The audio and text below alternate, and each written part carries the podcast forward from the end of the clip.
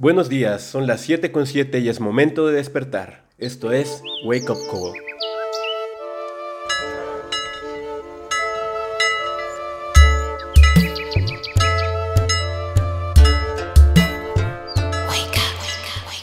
Hola, yo soy Lucho Garram, pionero del minimalismo en México y les doy la bienvenida a este nuevo episodio del podcast donde exploramos el potencial del individuo para alcanzar sus metas, automejorarse y transitar de manera feliz y ligera en este viaje llamado vida. El día de hoy te voy a hablar de lo que creo que son los 17 hábitos esenciales de una vida exitosa. Oye Lucho, pero ¿qué es el éxito? Eso lo define cada quien. Hay gente que piensa que el éxito es tener una casa en la ciudad y una de veraneo, una esposa guapísima y cinco hijos varones.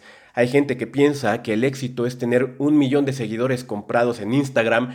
Hay quien piensa que puede ser un pasaporte lleno de sellos o hay quienes le encuentran sentido a la vida en rescatar perritos. Cualquiera de ellos es respetable y depende de cada persona esa concepción del éxito. No todos vemos el éxito igual. Yo creo que una vida exitosa va por el lado del balance entre tus metas materiales, tu cuerpo físico, tu red de soporte y tu flexibilidad conductual. Me parece que tiene que ver con la idea de no quedarte con las ganas de hacer las cosas y que si te propones algo pongas tu mejor esfuerzo en lograrlo. Esto es lo que los japoneses engloban en el concepto de Ishokenme, que podríamos traducir como trabajar duro con la mente enfocada, pero también tiene un significado zen que implica mantener o proteger un instante, que tiene que ver más con el poder dentro de uno mismo para lograr el potencial deseado, para alcanzarlo y congelar ese instante en que lo logras. Por eso este episodio se trata de esos 17 hábitos que pueden ayudarte a enriquecer tu concepto del éxito y a mantener gente a tu alrededor para que estén ahí contigo cuando llegues a ese instante. Vamos a empezar. Número 1. Carpe diem. Creo que todos hemos escuchado estas dos palabras en latín que se pueden traducir como aprovecha el día. Este es el primer hábito en la lista porque no importa cómo te fue ayer, ya sea que hayas tenido grandes éxitos o si tuviste un día pésimo en el trabajo o ni siquiera te dieron ganas de levantarte de la cama, ayer ya se terminó. Y hoy es un nuevo día y tienes chance de verlo como una nueva oportunidad o como un nuevo reto. No te puedes dormir en tus laureles, no puedes quedarte con las glorias de triunfos pasados o con la amargura de fracasos del día de ayer. Hoy es hoy, tienes 24 horas para corregir lo que salió mal ayer, para utilizar lo que aprendiste ayer, qué funcionó bien y sobre todo para continuar acercándote a lo que quieres. Número 2.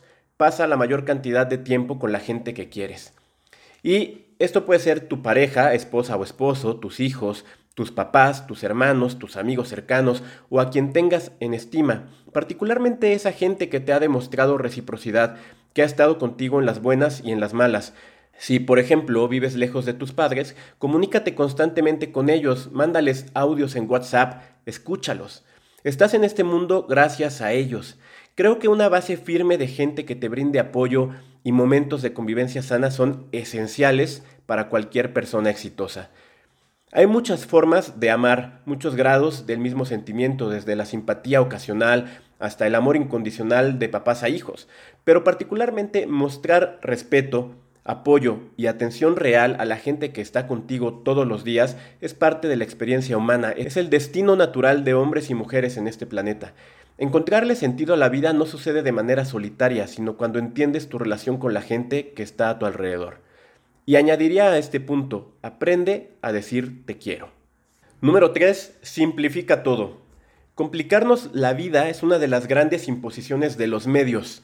Si no me crees, mira a tu alrededor y te darás cuenta de esto. Un gran ejemplo es que puedes ver cualquier chick flick y justo el guion y el desarrollo de la historia se genera a partir de una complicación generada de manera gratuita. Alguien hizo algo que no debía, alguien no supo decir que no, alguien se metió en un problema por no hablar claro o no decir la verdad.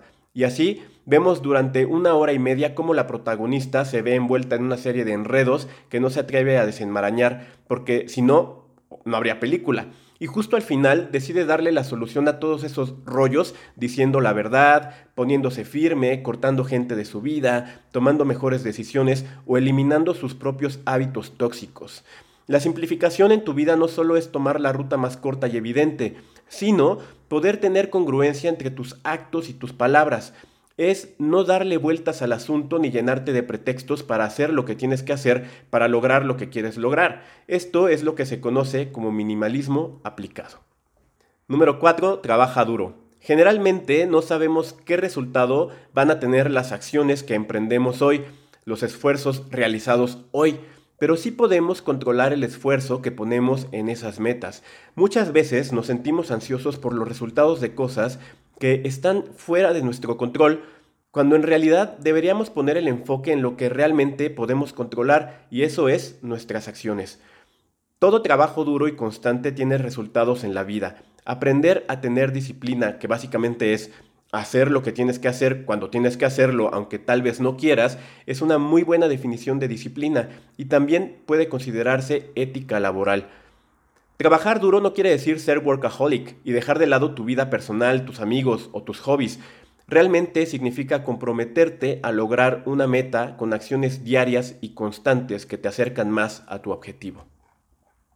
Número 5. Descansa lo suficiente. Tu cerebro y tu cuerpo no pueden funcionar correctamente si no has tenido una noche de descanso pleno. Dormir entre 6 y 8 horas, dependiendo de tu edad, te ayudarán a descansar lo suficiente para mantener un balance entre la energía que necesitas para hacer con eficiencia tus funciones del día y dar tu mejor esfuerzo todos y cada uno de los días. Si eres de los que pueden tomar siestas a mediodía, entonces hazlo. Si estás en posición de apoyar la política de permitir siestas para empleados en tu organización, entonces también promueve esa estrategia. Los japoneses incluso tienen una palabra para dormir estratégicamente en el trabajo, inemuri, que se puede traducir como dormir sin irse. En un estudio publicado en Nature Neuroscience, los investigadores pusieron a prueba el desempeño perceptual de los participantes cuatro veces a lo largo del día. El desempeño de los que se mantuvieron despiertos todo el día se deterioró con cada prueba. Pero los sujetos que tomaron una siesta de 30 minutos entre cada prueba evitaron el deterioro en el desempeño y aquellos que tomaron una siesta de una hora incluso lo revirtieron. Número 6. Aprende a ahorrar. Este es un tema para un podcast completo y aún así creo que no necesita gran descripción o definición o desarrollo. La cultura del ahorro en México y Latinoamérica no es realmente considerable. Y eso que hay montones de canales de YouTube, artículos y gente hablando del ahorro que la gente realmente no está consumiendo. Mucha gente dice que es porque la economía no me lo permite pero siempre hay la posibilidad de recortar gastos. Siempre tienes el poder de decidir no comprar cosas que no necesitas. De decir, no necesito el celular más nuevo, no necesito el auto más rápido, no necesito una casa más grande, realmente no lo necesito. Y con eso puedes empezar a echarle dinero a tu cochinito. Número 7. Haz ejercicio. Seguramente vas a pensar que es el hábito más cliché del mundo Sugerirle a la gente que haga ejercicio es como ver uno de esos comerciales ñoños del gobierno diciéndote que fumar no está chido, pero hacer ejercicio sí con fotos de gente que claramente ni hace ejercicio, ni disfrutó ponerse para la foto del comercial, ni te motiva a hacer nada. El problema de querer hacer ejercicio es que la mayoría de nosotros tenemos vinculada la actividad física a algo negativo. Ejemplo, en la escuela primaria, cuando tu cuerpo empezaba a estirarse, tus músculos a veces no reaccionaban como querías porque estabas creciendo. Mientras que había niños que eran los atletas estrellas de tu grupo, tú eras el último a quien escogían y entonces desde ahí se echó a perder todo. Durante la educación secundaria hacer ejercicio era una obligación para poder pasar de grado y a qué adolescente le gusta que lo obliguen a hacer algo. A mí no. ¿eh? Mucha gente dirá que esta vida moderna nos ha hecho sedentarios, pero en realidad ese solo es un pretexto. Hay que ir más atrás, a esa época cuando tenías meses o un año de nacido, cuando ponerte en pie era un gran logro y poner un paso tras otro se volvió una emoción enorme. Y después, cuando pudiste ir más rápido, ¿has visto cómo disfrutan los bebés cuando corren? Algunos de ellos son imparables. La idea de mencionar esto es que trates de reconectar con esa emoción primaria, con esa sensación de logro y libertad que te da correr. Como cuando eras bebé. Y cuando lo logres, cuando sientas esa emoción recorriendo tu cuerpo una vez más, el ejercicio no será una carga ni te dará hueva, ni vas a poner pretextos para hacerlo. Correr es una de las formas más sencillas que tenemos para hacer ejercicio y debería ser tu forma esencial de hacer actividad física. Ya si tienes habilidades para nadar, hacer box, hacer yoga, hacer pesas, jugar tenis, mantente conservando esas habilidades porque algunos beneficios psicológicos de hacer ejercicio son que aumenta la autoestima, mejora la autoimagen, reduce el aislamiento social, rebaja la tensión y el estrés, reduce el nivel de depresión, ayuda a relajarte, aumenta el estado de alerta, reduce los niveles de agresividad, ira y angustia y además incrementa el bienestar general. Número 8. Ten fe. Y aquí voy a ser muy específico a qué es exactamente lo que hay que tener en mente. Dado que somos latinoamericanos, tenemos inculcadísima la religión como parte de la existencia. Ya seas católico, judío o budista, todas las religiones hablan de un poder más grande que el ser humano, algo más grande que contiene principios universales de bien y equilibrio y que, coincidentemente, todos tenemos en nuestro interior una parte de ese poder superior. Algunos le llaman chispa divina, otros energía nada más. El punto es que conectar con esa parte espiritual interna o externa a través de la meditación, de la oración o de simplemente la respiración puede ayudarte a tener una perspectiva más trascendental de las cosas, de las causas y efectos y sobre todo de la forma en la que vibras con tu entorno. Número 9. Aprende otro idioma. Ya sea que lo uses para negocios, para entender programas de la televisión o para rescatar los valores culturales intrínsecos de una cultura con un lenguaje diferente al tuyo, aprender un idioma siempre te va a beneficiar. A nivel cerebral, te permite ejercitar tu cuerpo y mantenerlo fuerte a través de la creación de nuevas conexiones neuronales que te permitirán activar el fascículo arqueado del cerebro, unas de fibras nerviosas que conecta las regiones auditivas del lóbulo temporal con la región motora situada en el lóbulo frontal, en el hemisferio izquierdo del cerebro, regiones que son clave en el aprendizaje de un idioma. Pero además de esto, aprender un nuevo idioma es entender cómo otras culturas ven las cosas y eso enriquecerá siempre tu perspectiva de cualquier asunto. No solo es saber si están diciendo si el vaso está medio vacío o medio lleno, sino desde qué lado lo están viendo, adentro o afuera, desde arriba o desde abajo, porque eso cambia entre las culturas. Y bueno, obviamente si estás en México, saber inglés te abrirá muchísimas puertas, no solo para conseguir trabajo, sino para ampliar tus referencias culturales y de entretenimiento. Lee un poquito todos los días. Y aquí habrá quien te sugerirá leer un libro, pero mi sugerencia es que si no tienes tiempo o la capacidad de concentración o las ganas de cargar un libro por la vida, lo que puedes hacer es leer artículos interesantes de medios especializados en cualquier tema. Desde arquitectura hasta ecología, desde finanzas hasta reseñas de eventos o películas. La idea es que te mantengas activo consumiendo contenido que te edifique y que puedas tomar diferentes fuentes de información que te mantengan alerta, que puedas distinguir las fake news de los hechos reales, que mantengas la mente abierta y el pensamiento crítico.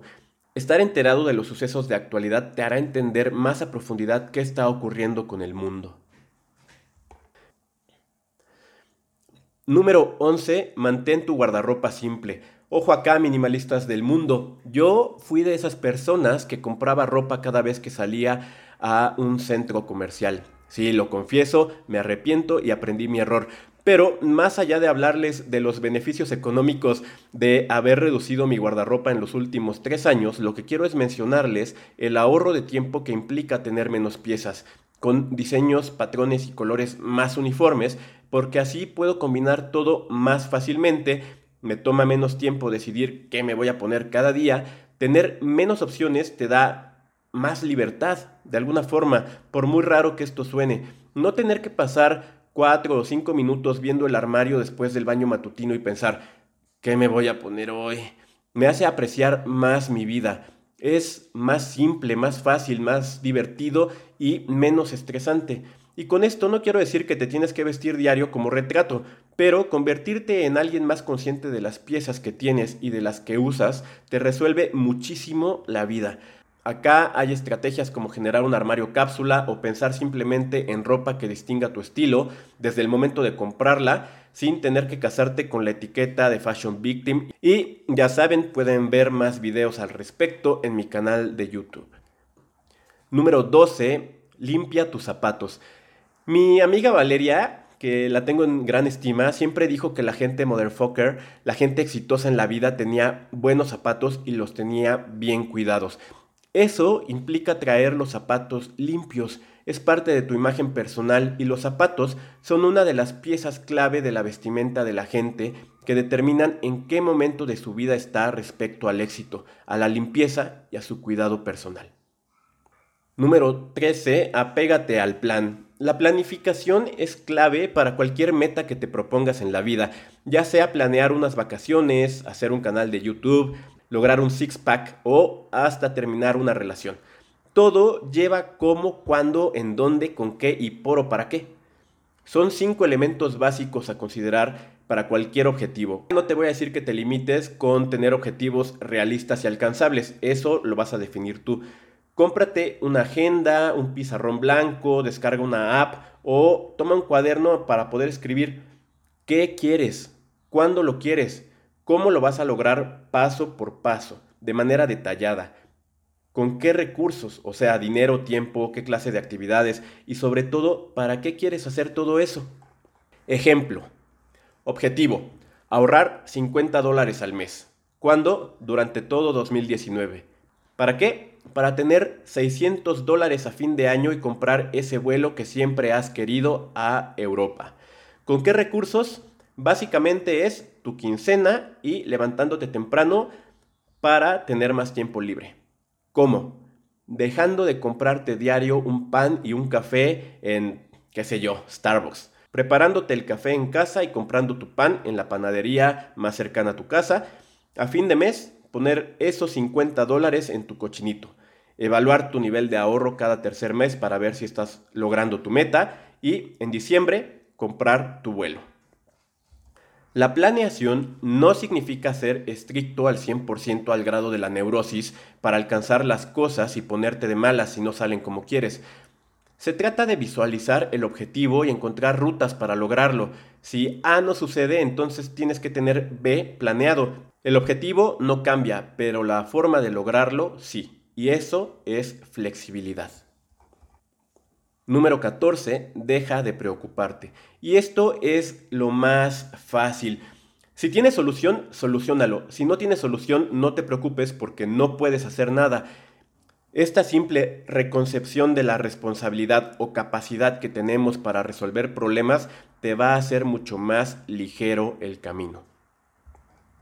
Número 15. Sé amable con los animales. Si tienes mascotas en tu casa, sé ordenado con sus salidas para hacer caca y contenerle siempre agua fresca y alimento suficiente. Eso es más que suficiente para que tu mascota esté contenta. Hay mucha gente que no ve a las mascotas como parte de su familia y está bien. Hay gente que piensa que sus mascotas son hijos y también está bien. Ambos son extremos de una misma cuerda. Pero siempre piensa que las mascotas son animales que dependen en gran parte de tu respeto y atención para poder sobrevivir. Ahora, sobre los animales de la calle, si no los vas a rescatar, cuidar, adoptar o a tirarles buena vibra, entonces al menos no te metas con ellos, no los lastimes ni te aproveches de su situación de calle, porque todo lo que haces regresa. Por eso es mejor hacer cosas buenas para que regresen cosas buenas. Número 16. Contrata gente útil. Uno de los grandes secretos de la vida es aprender a delegar cosas para poder alcanzar tus metas. El día tiene solamente una cierta cantidad de tiempo útil. Si a ese tiempo le restas el tiempo en que estás distraído por los memes de WhatsApp o las llamadas corporativas para asignar culpas de algo que salió mal o el tiempo que tardas en trasladarte en el tráfico, incluso si le añades los breaks necesarios para echar un cigarrito o tomar un cafecito y despejarte, entonces te darás cuenta de que el tiempo útil aprovechable del día realmente se reduce a 3 o 4 horas efectivas. Por eso es importante que tengas a tu lado gente que sepa trabajar. Y esto aplica en todos los niveles de la vida. Si tienes gente a tu cargo, deben ser confiables, trabajadores y proactivos para que la delegación de funciones realmente sea útil, para lograr trabajo en equipo, para que te hagan lucir bien frente a tus jefes a través de entregar buenos resultados, pero también puede aplicar en la casa. Si tienes alguien que te ayude a hacer la limpieza del hogar o hasta alguien que haga la comida por ti. De hecho, creo que esto es uno de los mejores beneficios que nos ha dado la tecnología. Tenemos apps para aprovechar el tiempo y que alguien maneje por ti, como en Uber, que alguien lea por ti, como en los audiolibros, que alguien te traiga la comida, como en Rappi, o que alguien te extraiga pequeños consejos útiles de diferentes fuentes y artículos para que los puedas escuchar en un podcast y hacer tu vida más práctica. Número 17. Repite cada uno de estos hábitos para lograr la perfección. Creo que este es realmente el más importante de todos los hábitos. Nadie nace siendo un experto en algo. Así como los músculos se fortalecen con el ejercicio constante, la excelencia y la perfección de una habilidad se logran con la repetición constante, con el desarrollo y mejoramiento de la técnica en la realización de cualquier cosa, e incluso hasta en una forma de pensar. No hacer algo porque piensas que no eres bueno es quedarte en el conformismo de las condiciones con las que naciste. Hacer algo, aunque no tengas la habilidad el día de hoy, puede tener dos resultados. El primero es que te vuelvas un maestro de lo que practicas, que seas el Rafael Nadal de lo que te propongas o el segundo, que sería el peor de los casos, que te quedes a medio camino y adquieras un expertise considerable de eso que quieres practicar pero en ambos escenarios terminarías en una posición más avanzada de aquella en la que empezaste. A veces, somos nosotros los que nos ponemos trabas para empezar proyectos pensando más en los por qué nos que en los por qué sí.